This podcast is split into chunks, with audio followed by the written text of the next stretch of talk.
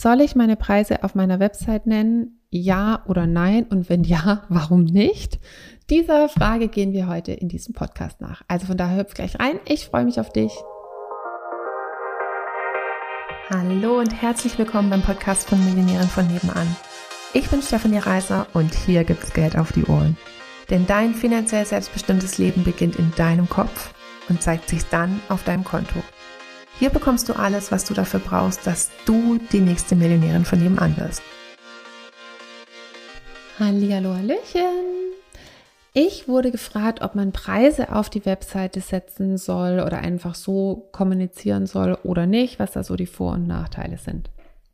Mm, also außer du hast einen Online-Shop, dann äh, ist relativ klar, dass du Preise brauchst, weil sonst kann ja niemand kaufen. Ähm, sonst halte ich es prinzipiell so, dass es eigentlich keine Vorteile hat, Preise auf die Website zu machen. Ähm, ich habe das als Heilpraktikerin auch, habe ich immer mal wieder einen Stundensatz drauf gemacht, dann habe ich ihn wieder runtergenommen, dann habe ich ihn wieder drauf gemacht, dann habe ich ihn wieder runtergenommen.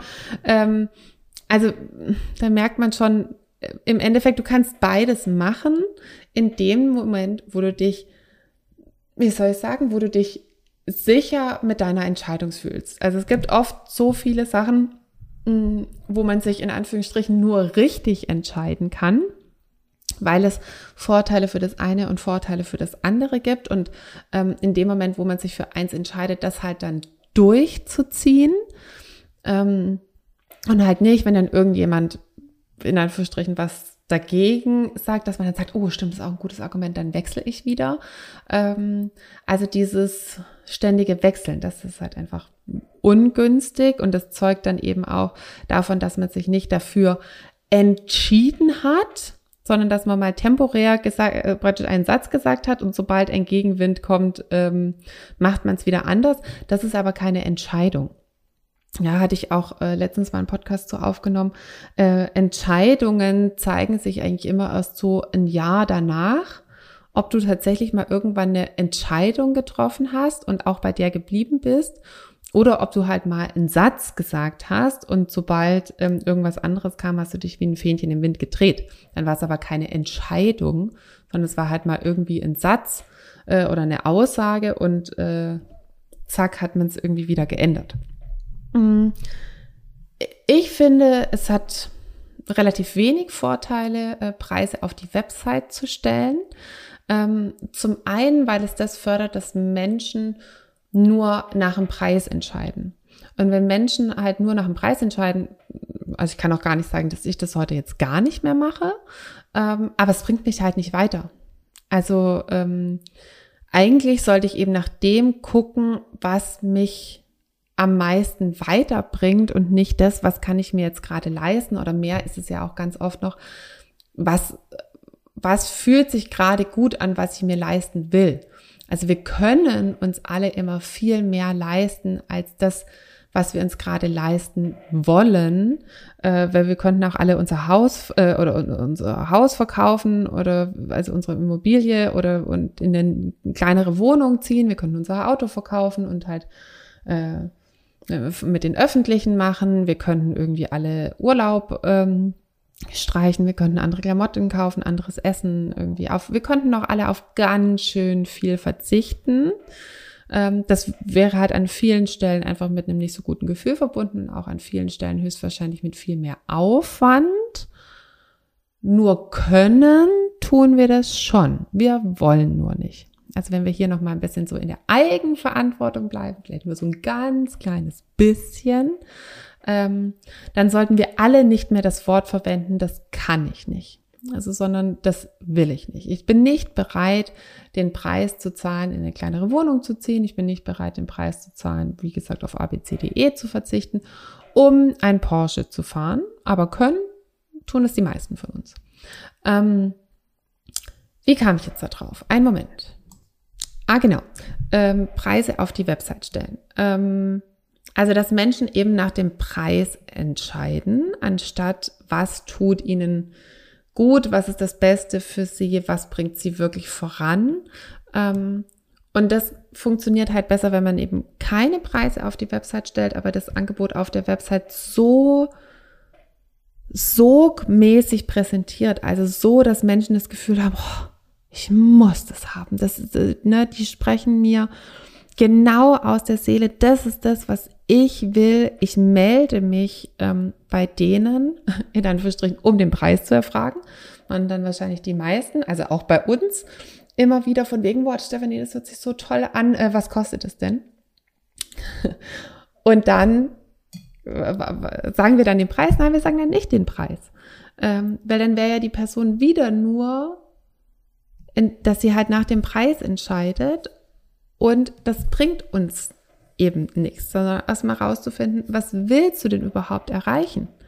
Ähm, vielleicht selbst, wenn die Person dann sagt, irgendwie, wenn ich jetzt den Preis sagen würde und dann sagt sie, oh, das ist ja cool, das mache ich, ähm, dann weiß ich immer noch nicht, ob es überhaupt das Richtige für die ist. Also nur weil sich jemand was leisten kann, heißt es ja auch noch lange nicht irgendwie, dass die Person ähm, dann damit ihre Ziele erreicht, sondern würde ich auch sagen, ja, schön, dass du es dir leisten kannst, aber da, das ist nicht das Richtige für dich. Mach lieber irgendwas anderes.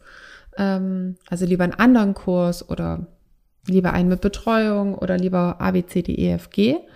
Ähm, also selbst da könnte man ja sagen, nur weil Leute sich jetzt das dann kaufen, muss es nicht mal unbedingt passen. Ähm, okay, aber wir hatten gesagt, keine Preise und dass dann die Kommunikation so gestalten, dass sich Menschen dann unbedingt bei einem melden. Und wenn sich Menschen bei einem melden und selbst wenn sie auch nach einem Preis fragen, immer erstmal die Frage, was willst du denn überhaupt damit erreichen? Was ist denn dein Ziel, um eben rauszufinden, wäre das Geld an der Stelle sinnvoll investiert oder nicht? Also das ist jetzt zumindest mein Ansatz. Ich meine, wenn sich jemand schon so meldet, dann kannst du der Person wahrscheinlich alles verkaufen. Und ähm, mein Ansatz von Kundengewinnung ist ja eine Win-Win Situation zu schaffen. Also, dass die Person halt wirklich mir nicht nur einmal das Geld zahlt, sondern dass sie super happy ist, dass sie es weiterempfiehlt, dass sie äh, ein Testimonial praktisch von mir wird, irgendwie, dass sie vielleicht wieder, ähm, wieder was kauft, wieder was bucht. Ähm, also so einmal mit einer Person Geld zu machen, das ist jetzt mit allein mit Verkaufspsychologie überhaupt nicht schwierig. Ähm, und das halt wirklich so zu betrachten, erstmal zu gucken, ist die Person richtig bei mir, finde ich einfach den viel sinnvolleren An Ansatz, wenn man dann, weil das äh, Asset Marketing nennt sich das ja dann der Customer Lifetime Value. Ähm, also wie viel Umsatz macht jemand einfach nicht nur mit einem Produkt mit dir, sondern insgesamt ähm, ist viel höher, wenn du Sachen nur an Leute verkaufst, die wirklich bei dir sinnvoll aufgehoben sind.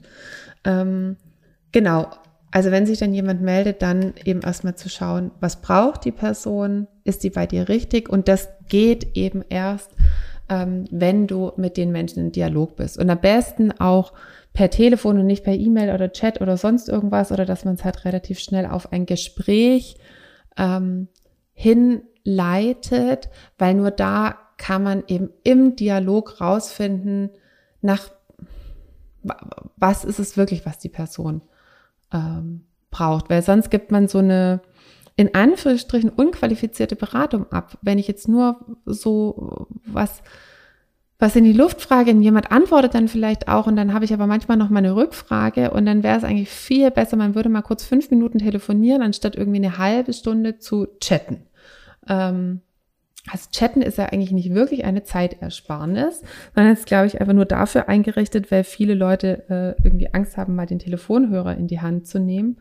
Ähm, aber dann würde ich lieber an diesem ähm, Glaubenssatz arbeiten und mich getrauen, den Hörer in die Hand zu nehmen, anstatt ähm, mich ewig lang mit Chatten aufzuhalten und dass es dann erst nicht dahin lenken kann, wo ich es hinlenken möchte.